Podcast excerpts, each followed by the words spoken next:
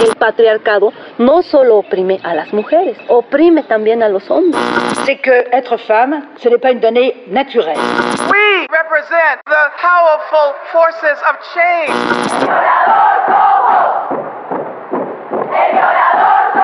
Não serei interrompida, não aturarei de um cidadão que vem aqui e não sabe ouvir a posição de uma mulher eleita. Bem-vindos e bem-vindas ao podcast do Humanas, Pesquisadoras em Rede, o coletivo de mulheres que pesquisam, ensinam e atuam na área das humanidades.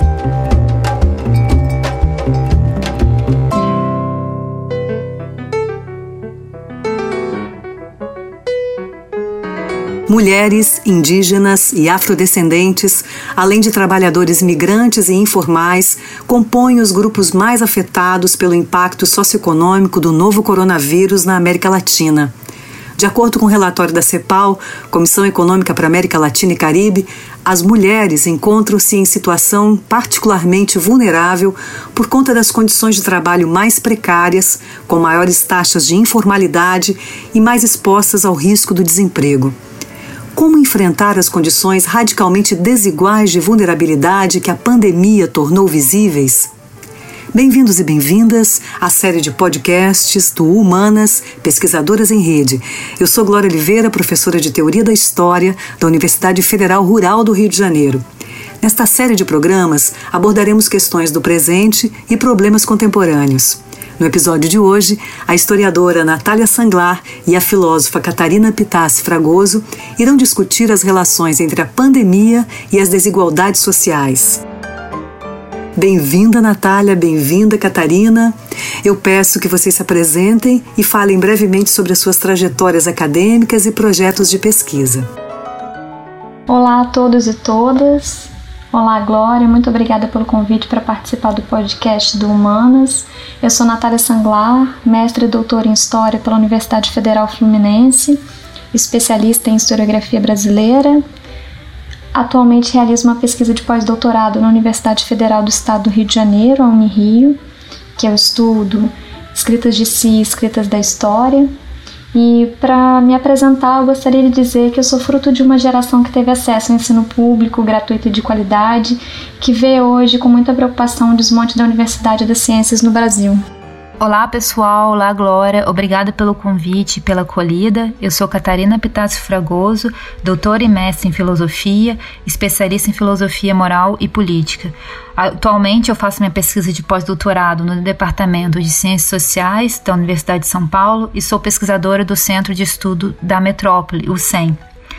Minhas pesquisas combinam reflexões de teorias da justiça, é, ou seja, pensar nos benefícios e os custos para a realização de uma sociedade mais igual, com uma demanda aplicada que visa impulsionar o, um agir político no mundo real. Assim como Natália, minha formação acadêmica é pública, foi marcada pelo recebimento de bolsas ao longo de toda a minha trajetória e um ideal de ensino e pesquisa diferente do atual. Além das trajetórias de pesquisa individuais, vocês são parceiras de autoria numa série de textos voltados para questões da nossa conjuntura mais imediata. O mais recente desses textos foi publicado originalmente no dia 1 de maio passado e tem por título O Novo Vírus, um Velho Problema. Eu queria que a Catarina comentasse é, e falasse um pouco mais sobre o argumento central que está nesse texto, que trata das relações entre a pobreza, a Covid-19 e as desigualdades interseccionais. O artigo ele tentou explorar como uma nova variável, o coronavírus, intensifica ainda mais algumas das vulnerabilidades socioeconômicas já bem conhecidas, como a pobreza e a desigualdade de gênero o nosso argumento se centra, então, em, em, afirmar que as mulheres mais pobres, essas que sofrem um conjunto de desvantagens, elas devem ser identificadas como um grupo de alto risco de contágio da doença ou até mesmo de morte. O artigo está dividido em duas grandes partes. A primeira é o fundamento desse nosso argumento, foi onde a gente buscou fazer um mapeamento dos dados empíricos disponíveis sobre o coronavírus e cruzá-los com os dados mais recentes sobre a questão socioeconômica. Ao fazermos esse cruzamento de dados, foi possível identificar um outro grupo que está em alto risco de exposição e morte. As mulheres mais pobres, por exemplo, estão duplamente em risco, seja pela exposição ao vírus, elas são responsáveis pela economia do cuidado e estão na linha de frente no contágio, porque elas são enfermeiras, caixas no mercado seja pelo enfrentamento da pobreza e da violência de gênero, como a gente tem visto nas manchetes dos jornais nacionais e internacionais, as mulheres sofrem sistematicamente violência de gênero física e, e psicológica dentro de casa. Praticamente, isso nos mostra que o risco de morte e contágio não se restringem à idade e histórico de doenças, mas também aos fatores socioeconômicos e de gênero. Moralmente, o nosso argumento ele avança uma questão de dar prioridade às mulheres mais pobres diante da escassez de recursos e em, em respeito a um princípio de necessidade e urgência. A segunda parte do nosso artigo buscou refletir sobre quais seriam as políticas públicas adotadas pelo Brasil até o momento com o objetivo de proteger essas mulheres que estão em alto risco. E basicamente nós temos duas iniciativas, o Disque 180 e o aplicativo de denúncia. No entanto, elas, essas duas iniciativas elas não levam em consideração a incapacidade de muitas mulheres de acessarem tais, tais recursos, seja porque elas vivem em locais com no máximo um cômodo, o que dificulta elas fazerem qualquer ligação para denunciar os seus agressores, seja porque elas estão excluídas das tecnologias digitais. Por fim, o nosso texto também alerta para a necessidade de expandir a maneira como temos formulado as políticas públicas de isolamento social. E se a gente tem o um entendimento de que esse isolamento social é um direito de todos e que deve ser resguardado pelo Estado, temos que ter propostas mais inclusivas para não deixar de fora muitas mulheres que estão lutando para sobreviver. Bem, dentro dessa discussão das políticas públicas e seus limites, né, as taxas de violência doméstica aumentaram com o isolamento social. A violência de gênero não costuma ser pensada como um problema político ou como um sintoma social com dimensões epidêmicas que precisaria ser enfrentado politicamente, por exemplo. Há uma tendência de se encarar o feminicídio como um problema restrito à esfera privada ou doméstica. É como se as, todas as mulheres vítimas da violência de gênero não contassem como vidas, aliás, milhares de vidas humanas perdidas e, portanto, vidas passíveis de um luto coletivo. Então, eu queria saber como é que vocês pensam os impactos mais amplos que a, a experiência da pandemia pode provocar nas formas como nós percebemos e enfrentamos efetivamente a distribuição desigual da vulnerabilidade social. No Brasil, o aprofundamento desse fenômeno que transfere para a família uma função que seria do Estado, de bem-estar social, é, para assim deslegitimá-lo, é corrente, tem sido muito marcante, sobretudo a partir da gestão do Michel Temer e agora no governo Bolsonaro. É, exemplos concretos. Ao mesmo tempo que se procede a um desmonte do projeto da Casa da Mulher Brasileira, o atual Ministério da Mulher, da Família e dos Direitos Humanos, um parêntese para observar o nome dessa pasta, que inclui agora família, né, elevada a um, a um estatuto de pasta ministerial, enfim, mas essa, esse ministério hoje em dia apoia iniciativas como homeschooling, que é o ensino domiciliar, e projetos que visam interditar o debate sobre gênero nas escolas. O que, que significa exatamente isso? Ensinar em casa, por exemplo, é uma forma de proteger, de ampliar essa esfera, esfera pessoal protegida e é, educar única e exclusivamente conforme sua fé, sua crença. É uma forma de minar o conflito, de minar o dissenso. Essa política, ela tem efeitos muito concretos. A interdição do debate público sobre desigualdades e violência de gênero, ela acaba por acirrar esses problemas e reforça uma série de estereótipos. É, é, fundamental pensar que a violência de gênero, nesse sentido, nesse processo, acaba sendo confinada como uma questão doméstica. A gente tem na linguagem popular brasileira um ditado que é lapidar dessa privatização da violência contra a mulher, que é em briga de marido e mulher ninguém mete a colher. Recentemente, a frase do Bolsonaro ecoa bastante esse discurso. Ele diz há pouco tempo que em casa que falta pão todo mundo briga e ninguém tem razão. Essa é uma forma de normalizar a violência. Com a pandemia, eu acredito que a gente tem duas alternativas, duas possibilidades. Uma delas é radicalizar esse processo neoliberal de privatização da esfera social, agudizar as desigualdades, ou então escolher um caminho de aprofundamento do debate sobre desigualdade de gênero é, e assim criar redes de proteção do Estado e também por iniciativas coletivas. É, as consequências mórbidas dessa pandemia que vão deixar números de mulheres mortas não só pela própria Covid, mas fruto de violência de gênero e mesmo de mortes futuras decorrentes de aborto clandestino, porque muitas mulheres têm acesso a contraceptivos interrompido nesse, nesse momento. É, tudo isso faz com que a gente possa ter um, um caminho reflexivo se a gente quer dar continuidade a esse projeto, esse modelo neoliberal, que vai tornar o medo do outro, do contágio, uma forma, uma justificativa para o recrudescimento da responsabilização do indivíduo e o reforço dessa esfera individualista, ou se a gente vai caminhar na direção oposta, é, no sentido de incrementar o papel do Estado do desenvolvimento de políticas públicas e também de estimular a proposição de iniciativas coletivas.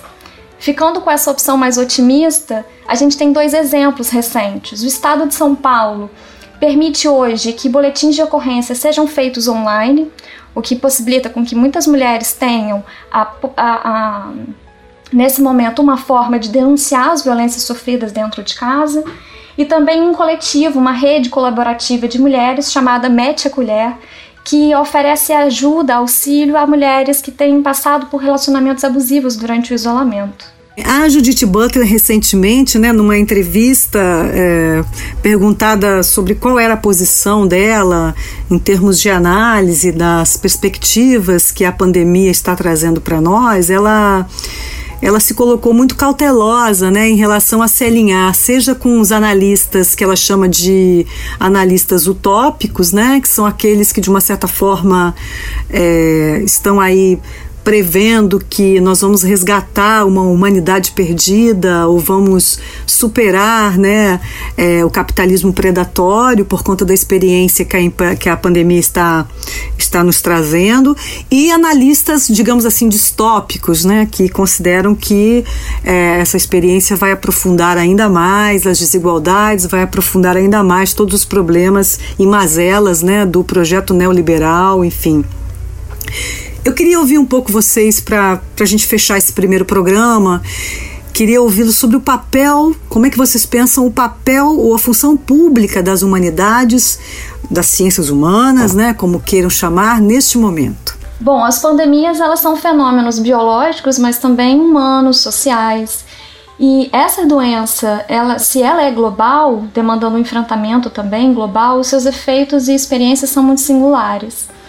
É, me parece que o maior potencial das ciências humanas reside, de um lado, num esforço mais abstrato, como é o caso da filosofia, de pensar as bases de um projeto de humanidade, mas que ainda assim seja atento às perspectivas locais.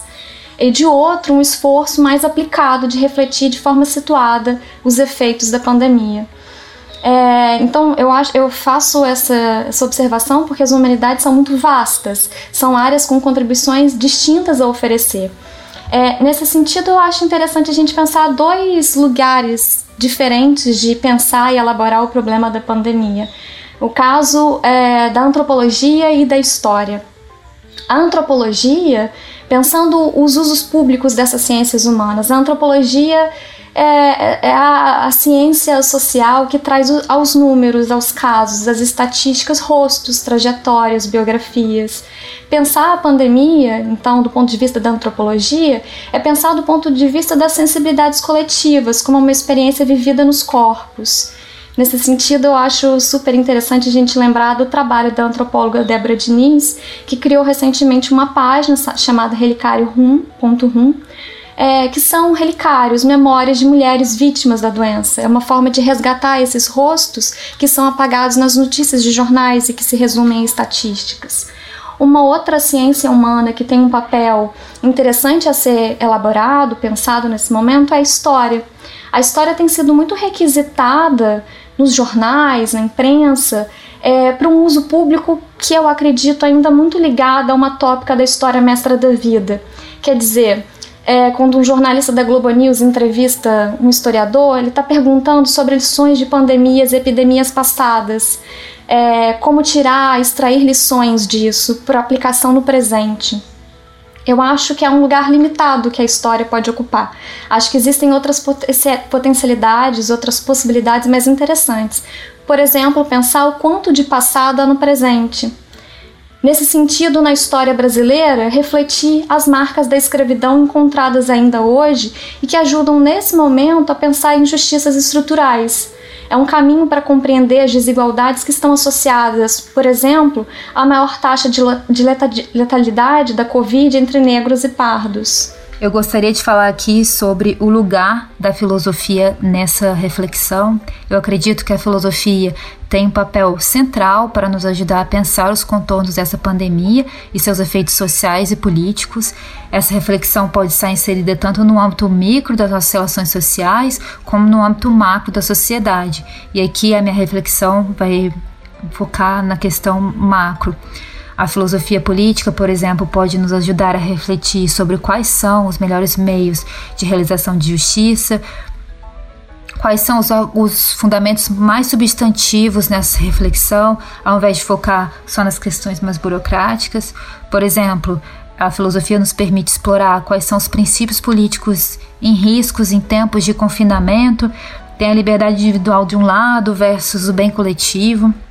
Há também reflexões sobre os dilemas morais e éticos envolvidos no acesso ao serviço de saúde, então ela nos ajuda a avaliar como os recursos devem ser alocados, quais são os custos e os benefícios e os valores envolvidos nessa distribuição. Por exemplo, se os hospitais estão lotados, e não podem tratar todo mundo, como os médicos devem escolher quem deve ser salvo? Porque uma perspectiva utilitária ela tem prioridade diante de uma perspectiva igualitária.